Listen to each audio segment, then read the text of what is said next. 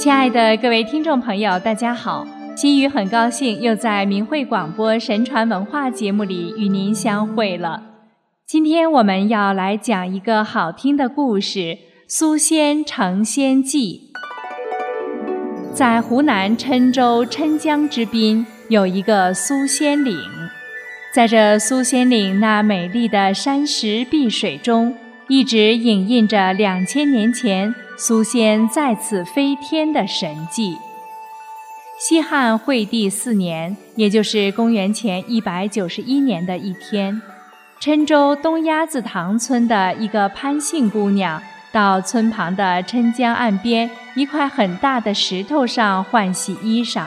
这时，一朵与众不同的五彩浮萍顺水飘进，浮萍浮游水中，并围绕巨石转了几圈。潘姑娘欣喜地观赏浮萍，并用手去捞，不想手竟被浮萍根蔓紧紧缠住，总也甩脱不开。情急之下，潘姑娘用嘴去咬，不料这浮萍竟顺势滑进了潘姑娘腹中。回家后不久，潘姑娘便发现自己有了身孕。待到潘姑娘怀胎十个月，生下一个儿子时，家里人因她未婚而生子，感觉很不光彩。为避众人口舌，潘姑娘的母亲将婴儿丢弃在村后牛皮山下的桃花洞中。临走时，潘母对天发誓说：“该成人七日之后活生生，不成人七日之内早归阴。”到第七日。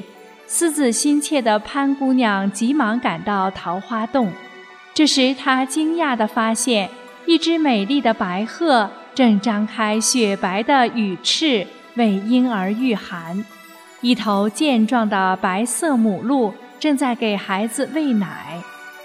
潘姑娘惊喜之余，连忙将儿子抱回家中偷偷喂养，并发誓再不嫁人。孩子养于密室七年，未见生人，更没有名字。一天，七岁的儿子突然对母亲说：“儿子已经长大了，不要再幽禁我了。”从此，这个孩子每天到村后的牛皮山为家里砍柴。这牛皮山山明水秀，风景极佳，山中常有神仙异人出没。这一天。孩子入山砍柴，便遇到一位老仙翁。老仙翁知此而无名，便问他：“今天一早出门时看见了什么？”孩子说：“看到门外有一个人用鹤草穿鱼悬挂在树枝上，自己却枕着树根呼呼大睡。”老仙翁说道：“鹤草串鱼是个苏字，枕树而卧是个丹字。”于是便为孩子取名苏丹，从此苏丹便跟随老仙翁学习道术。不久之后，苏丹学道有成。一次吃饭时，苏丹的母亲无意间说想吃变县的特产炸鱼。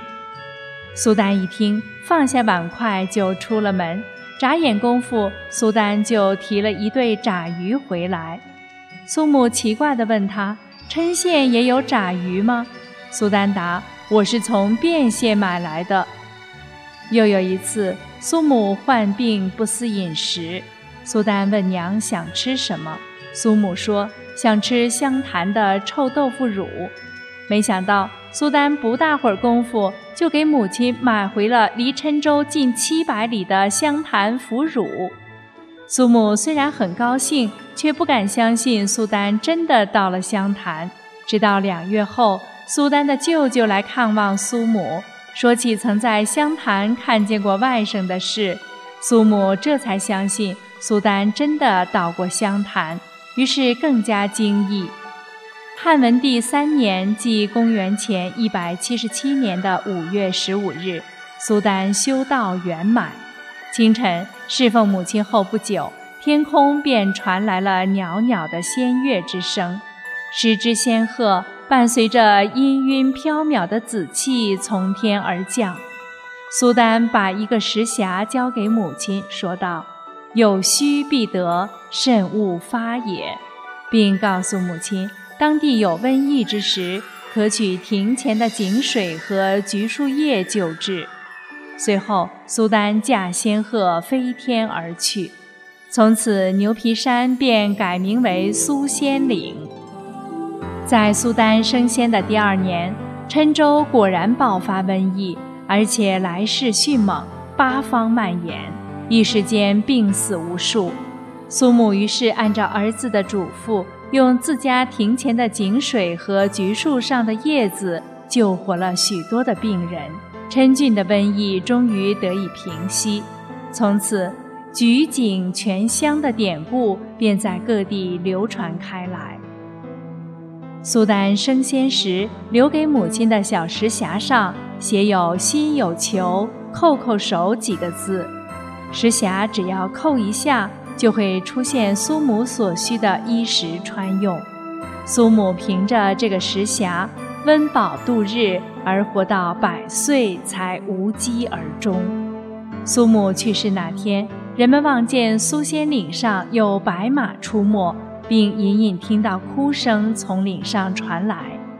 人们把所见所闻禀报到郡署，郡太守张邈率下属一行人亲赴岭上求见苏仙。张邈见半隐于松叶枝丛中的苏仙。风姿神采，光意照人。苏仙知道郴江之上无桥，便对太守说：“山谷悠远，日暮难归，愿许苏丹乘桥水上。”说完，将手中一卷仙经掷向郴江。离郡署最近的河面上，立即出现了一座石拱桥。郴州人为纪念苏仙的恩德。称此桥为苏仙桥。传说苏丹飞升之后，因思念住在山南的母亲，山上的松树皆为之将枝叶伸向西南，人称苏岭云松，又称望母松。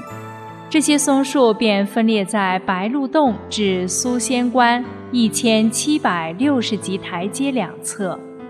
苏丹还曾化成白鹤归来，停于苏母故宅屋顶。有顽童用弹弓射击，白鹤乃以爪画字，赋诗《苏丹歌》：相缘一别，重来是非。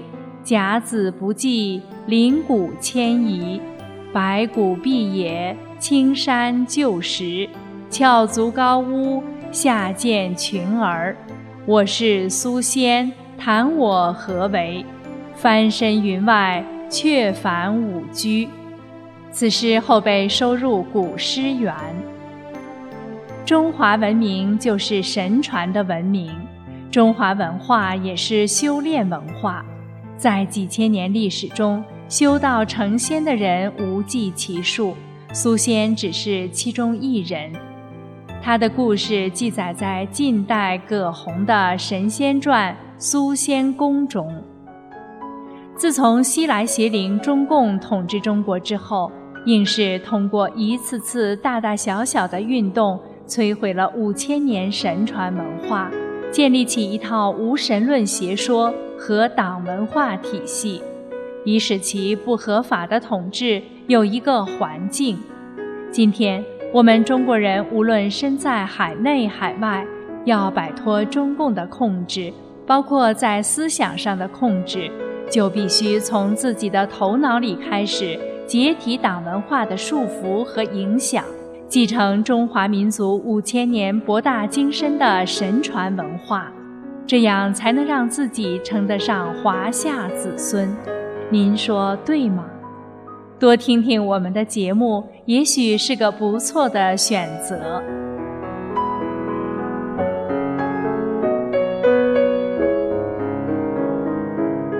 好了，各位听众朋友，心语感谢您收听我们的节目，咱们下次时间空中再会。